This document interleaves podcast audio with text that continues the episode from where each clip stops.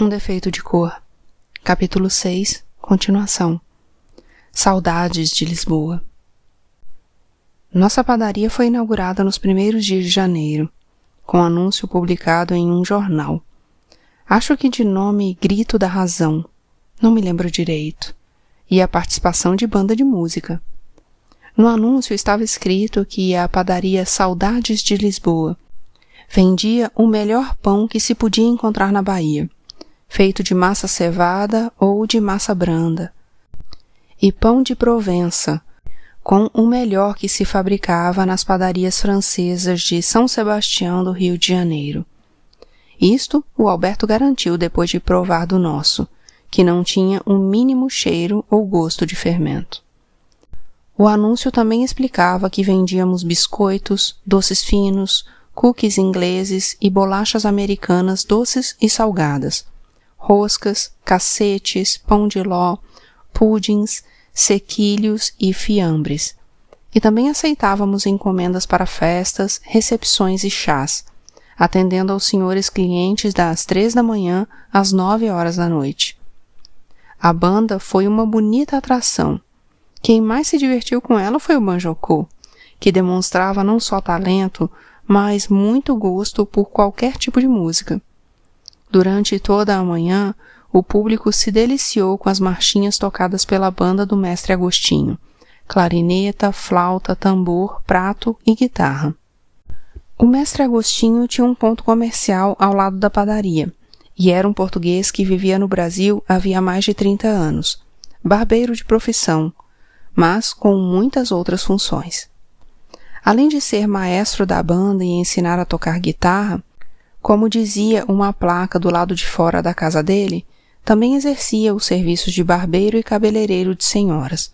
Consertava a malha escapada de fio de seda, arrancava dentes e fazia pequenas cirurgias com bisturi, além de aplicar sanguessugas.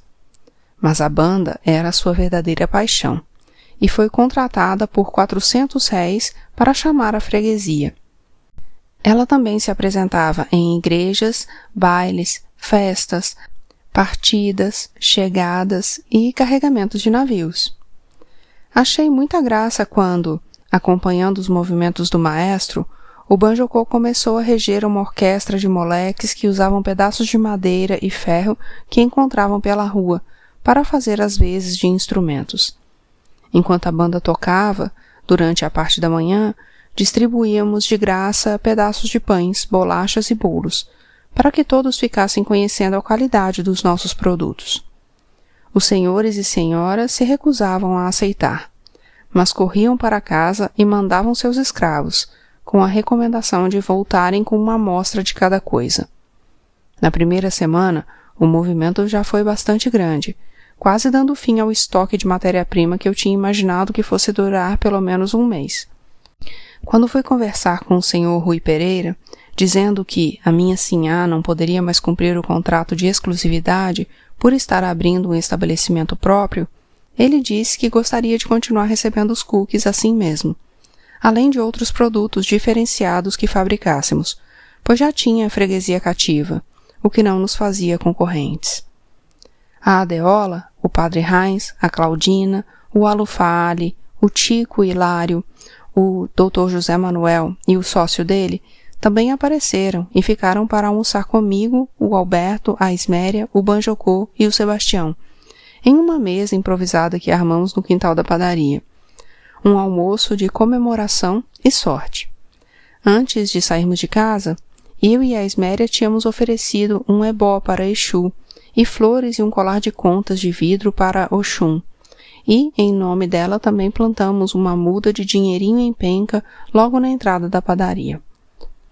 A sinhazinha, que não estava se sentindo bem disposta, mandou pelo doutor José Manuel uma imagem de Nossa Senhora, que foi colocada em um nicho aberto entre as prateleiras, do lado de dentro do balcão, depois de ter sido benzida pelo padre Heinz. Ele também benzeu todas as instalações, como a primeira fornada de pães que foi distribuída, muito disputada por todos os presentes. Naquele dia, o Fatumbi ficou no caixa, listando todos os produtos vendidos e se inteirando dos preços, para que pudesse ter controle de tudo. No fim da tarde, ele me confidenciou que ainda tinha problemas a resolver antes de assumir a função diária. Pediu desculpas e disse que explicaria tudo ao Sebastião e daria um jeito de aparecer a cada dois ou três dias durante mais ou menos um mês. Perguntei se estava com algum problema sério e se eu poderia ajudar, mas ele disse que não, que logo estaria tudo certo e cumpriria o prometido. A primeira semana foi de acertos, mas na segunda visitei alguns mercados e consegui quatro clientes para os produtos das saudades de Lisboa. Como também tive que contratar mais duas empregadas. O Jongo coordenava a cozinha, ajudado pelo Adriano, e eu estava sentindo muita falta deles no sítio. Apareciam somente aos domingos, quando a padaria fechava logo após o almoço. As outras empregadas eram a Clarice e a Lourdes, crioulas forras indicadas pela Esméria, que também tinham experiência em cozinha e se deram muito bem com os rapazes.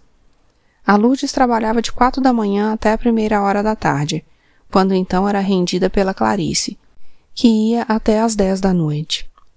O Tico e o Hilário continuaram como vendedores dos produtos das saudades de Lisboa, oferecendo-os em bares, restaurantes e hotéis da capital e do recôncavo. O Alberto conseguiu fazer com que um clube de patrícios nos tomasse como fornecedores em todas as festas que promoviam, o que ajudou a conseguir muitos clientes particulares que gostavam do que era servido. Em três meses tivemos que contratar mais empregados, duas filhas da Clarice, mulatas claras chamadas Maria José e Maria Cássia, que passaram a atender no balcão em horários alternados, enquanto eu, quando podia, ajudava o Sebastião no caixa e no livro de contas. A busca. Como tinha prometido, o Fatumbi aparecia a cada dois ou três dias e supervisionava nosso trabalho, emitia ordens de compra e de pagamento e fazia a revisão de caixa. Mas desapareceu de repente. Ninguém sabia dele em nenhum lugar que costumava frequentar, nem na loja do Alufá Ali. Eu já tinha mandado deixar vários recados na loja do Manuel Calafate sem obter resposta, até o dia em que resolvi ir pessoalmente. Falei com um mussurumim chamado Aprígio, que também não sabia dele, mas disse que talvez ele comparecesse a uma reunião marcada para dali a três dias na casa do inglês da Vitória, onde eu já tinha ido. Naquele dia, consegui mais um vendedor, pois, além de ser carregador, o Aprígio também vendia pães, e combinamos que ele passaria nas saudades de Lisboa todas as manhãs, para encher o balaio e fazer entregas para fregueses cativos. Enquanto conversávamos no portão, vi um branco saindo do sobrado e perguntei se era algum inglês, e o aprígio respondeu que não. Eles, os mussurumins que eu conhecia, ocupavam apenas a parte de baixo do sobrado, e também por isso tinham tanto cuidado com quem levavam lá. Tinha que ser pessoa de inteira confiança, que soubesse a senha. O branco que eu tinha visto morava no andar superior e era funcionário público, um major que residia com mulher e filhos. O andar do meio, que na verdade ficava na altura da rua, era ocupado pelo mulato Domingos e pela Joaquina, mulata que vivia de portas adentro com ele, mas uma criança de colo que era filha só dela. Com os três, vivia também um Nagô, Inácio, escravo de um irmão do Domingos que morava no recôncavo. O Domingos era responsável perante o senhorio e tinha alugado o porão para o Manuel Calafate e o Aprígio, que por sua vez alugaram o quarto dos fundos para o escravo Belchior, também Nagô. E para provar que o mundo era mesmo pequeno, dias depois descobri que esse Belchior era o mesmo da fazenda de Itaparica, o namorado da felicidade. Ainda na fazenda, ele tinha falado em se converter, mas eu achava que era só para ficar com ela. Acabei me encontrando com o Belchior na reunião da Vitória. Ele estava parado ao lado do Aprígio, que só cumprimentei de longe, pois quando cheguei a reunião já tinha começado e eu não quis chamar atenção. O Belchior não me reconheceu, mesmo porque se lembrava de mim ainda da época da fazenda, quando eu não tinha nem doze anos. Ele não tinha mudado muito, mas, mesmo assim, fiquei apenas com a impressão de já conhecê-lo sem saber de onde o que comentei quando terminou a reunião. Ele disse que estava em São Salvador havia mais de cinco anos e que antes tinha morado na ilha de Taparica. Foi quando me lembrei do nome dele e perguntei se tinha conhecido a Querrinde, amiga da felicidade, e então ele também se lembrou de mim. O Belchior contou que tinha sido vendido logo depois que a Sinhá se desfez da fazenda, porque o novo dono já tinha alguns escravos e preferiu continuar com eles.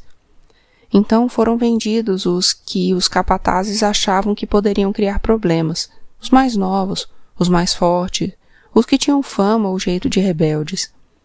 Ele estava na cidade trabalhando a ganho e pagando a carta de alforria à prestação, depois de ter se convertido, como sempre pensara em fazer, mesmo não tendo se casado com a felicidade.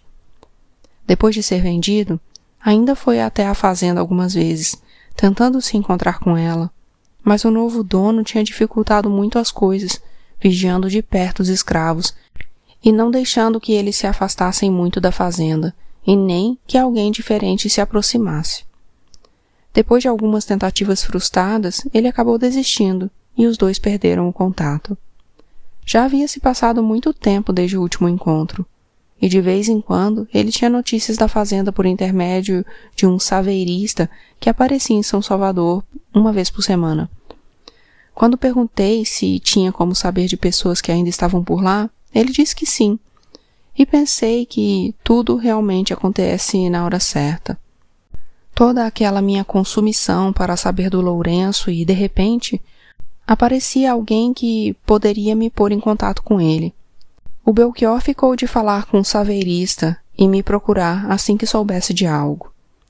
Fiquei preocupada quando a reunião terminou e o Fatumbi não apareceu, mas o Aprígio tentou me acalmar, dizendo que ele era assim mesmo, que de vez em quando sumia por algum tempo e depois reaparecia como se nada tivesse acontecido. Mas eu sabia que ele era responsável tinha tratado comigo de começar a trabalhar na padaria e, portanto, alguma coisa séria tinha acontecido. Com esses pensamentos, nem prestei muita atenção ao que estava sendo discutido, mas novamente ouvi muitas vezes o nome do Visconde de Camamu. Ele tinha sido assassinado com um tiro de bacamarte. Havia menos de um mês, por um cavaleiro que fugiu sem deixar pistas. Sem ter provas, o novo presidente da província disse que aquilo tinha sido o serviço dos pretos, e muitos estavam sendo presos sem que nada fosse apurado contra eles. Alguns anos depois, o assassinato foi atribuído a um grupo de falsificadores de moeda de cobre que o Visconde estava investigando. Mas, diante das acusações daquele momento contra os pretos, formou-se uma grande confusão com alguns dos presentes dizendo que deviam preparar uma rebelião para breve e outros dizendo que ainda não estava na hora, que precisavam se organizar melhor e conseguir mais armas. Acredito que foi ali que nasceu a ideia de uma ação que agitou a cidade, poucos dias depois. Até então, todas as rebeliões tinham ocorrido nos engenhos, longe das cidades, e os revoltosos queriam saber o que aconteceu quando elas chegassem à capital preparando o terreno para a derradeira. Perguntei à Adeola se ela tinha como localizar um escravo sumido, ou melhor, alguém que tinha sumido, porque eu nem tinha certeza se o Fatumbi ainda era escravo ou se já estava liberto. Ela disse que era difícil, porque os que sumiam podiam ter fugido ou fariam de tudo para não serem encontrados. Contei que falava sobre o Fatumbi, que ela conhecia, e ouvi que seria mais fácil tentar saber notícias dele por intermédio dos mussurumins, que não se davam muito com os pretos das outras religiões. Mas eu já tinha feito isso sem sucesso, e ela prometeu tentar alguma coisa, pedindo aos amigos que ficassem atentos, e perguntou se eu não gostaria de ajudar nas fugas, pois o sítio poderia ser usado como esconderijo, provisório, por ser um local afastado. Ela assegurou que não havia perigo algum, e eu teria apenas de dar um consentimento e, se possível, ajudar a prover o escravo com que ele precisasse, roupa e comida, pelo período de dois ou três dias que ele ficaria por lá, enquanto o esperava para ser enviado para o verdadeiro destino. Para me convencer, disse que alguém tinha feito isso para o meu amigo, o Francisco. Tive que concordar e pensei no casebre que havia atrás do estábulo, onde ficavam guardados alguns instrumentos de trabalho. Quase ninguém ia lá e havia espaço suficiente e seguro para uma pessoa passar alguns dias, sendo que o primeiro habitante apareceu na noite seguinte, provocando riso em vez de apreensão ou pena. Eu nunca tinha visto, mas sabia que existiam pretos de pele branca ou sem cor e de carapinha alaranjada.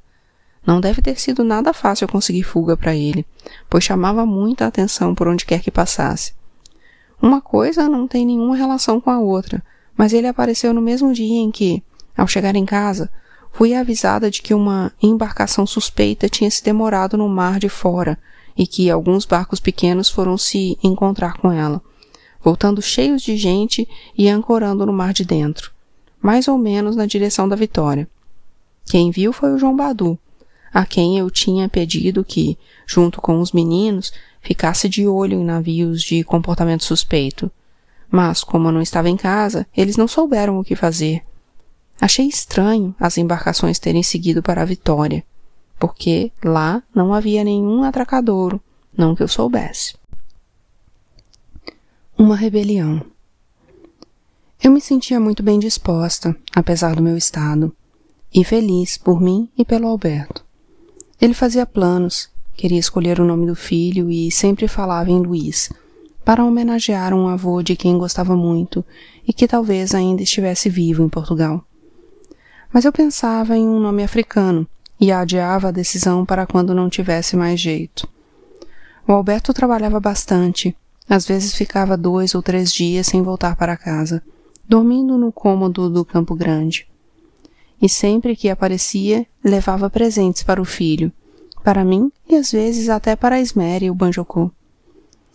Eram presentes caros, e quando eu questionava ele dizia que estava tudo bem, que tinha dinheiro suficiente para não nos preocuparmos com nada. Ele também não queria aceitar dinheiro relativo à minha parte na sociedade da padaria, mas fiz questão de pagar e ter um recibo para um conto e oitocentos, metade do que tínhamos aplicado. Restaram-me na confraria apenas duzentos mil réis mais os dividendos, que não chegavam a duzentos. Combinamos de não retirar lucros da padaria pelo menos nos seis primeiros meses, e eu pegava apenas a quantia certa para manter a casa, sem grandes regalias. Mas estávamos indo muito bem, e o Alberto tinha conseguido também o fornecimento de pães para um quartel, não me lembro qual, e a padaria precisou ser ampliada novamente. Para comemorar o acontecido, o Alberto levou alguns amigos até lá. Fecharam as portas mais cedo e houve uma grande festa, com comida, bebida e jogo, como me contou o Jongo. Porque apareci dois dias depois, para dar uma olhada no terreno dos fundos que tínhamos comprado, e fui discutir a obra com o Sebastião. Ele tinha voltado no sítio e estávamos os dois na metade do caminho para casa quando encontramos o Aprígio, que nem tinha ido buscar os pães das saudades de Lisboa, pois uma rebelião tinha estourado e havia grande confusão na cidade. O plano todo tinha sido elaborado depois daquela última reunião, pelos que achavam que estava na hora de começar a luta. Fiquei preocupada com Alberto quando soube que tudo tinha começado com um ataque à loja de ferragens, mas o Aprígio garantiu que a desordem era na Cidade Baixa, onde mais ou menos vinte pretos roubaram espadas e paraíbas, ferindo o proprietário e um caixeiro. De lá, partiram para outra loja de ferragens, de onde não conseguiram roubar nada, porque o proprietário reagiu, ameaçando abrir fogo contra eles, que tinham as armas descarregadas. Os rebeldes então seguiram para a rua Julião e atacaram um armazém de pretos recém-chegados de África e soltaram todos, ferindo de morte dezoito escravos novos que se recusaram a acompanhar o grupo. Os revoltosos já eram mais de cem, e a eles se juntaram muitos pretos de rua, escravos de ganho ou libertos, e atacaram um posto policial nas redondezas da Soledade, tentando conseguir mais armas e munição. Os soldados abriram fogo e resistiram até serem acudidos por um novo destacamento, que cercou os pretos. Muitos conseguiram fugir para os matos de São Gonçalo e do Oiteiro, mas pelo menos quarenta foram presos, e, segundo o Aprígio, mais de cinquenta foram mortos. Ele não tinha participado do levante, mas estava entre os que tinham planejado o ataque à loja, e por isso precisava desaparecer por um tempo, com medo de ser denunciado. O Aprígio estava indignado, porque deveriam atacar apenas a primeira loja de ferragens, sem ferir ninguém, e levar as armas até um lugar combinado.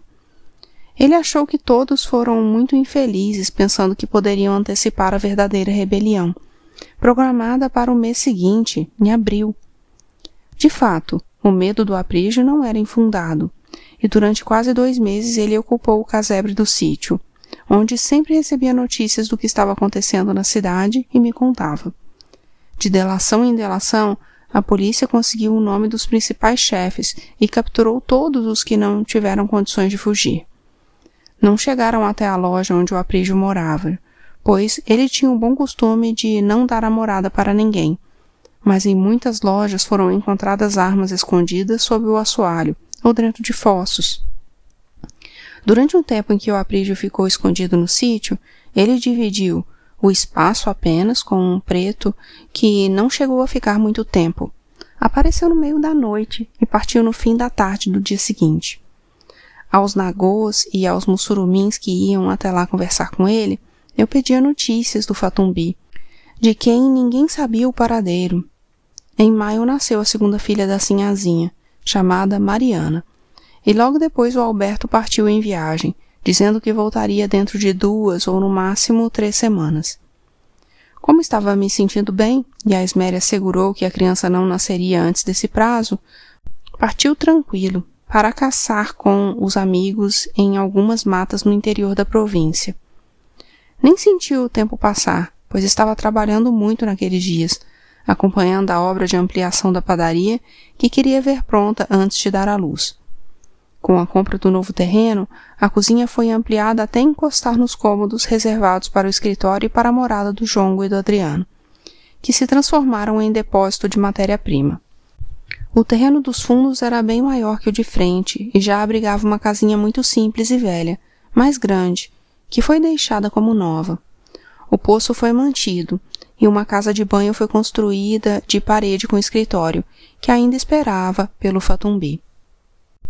Fui à casa da Sinhazinha levar um presente e conhecer a filha, que era a mesma coisa de ver Carolina quando bebê.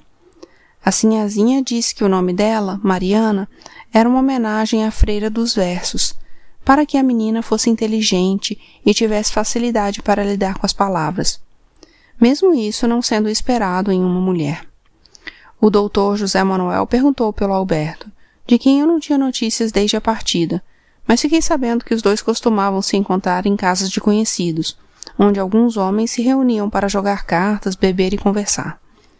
O Alberto não me contava essas coisas e fiquei sem jeito de confessar que não sabia, pois isso devia acontecer nas noites em que ele passava na cidade. Às vezes eu achava que nada ia dar certo entre nós, que seria melhor terminar o quanto antes, e por isso não tinha planejado ficar pejada. Mas tudo mudou quando soube que estava esperando um filho dele, e me dispus a fazer tudo para que desse certo, para que esse filho tivesse um pai.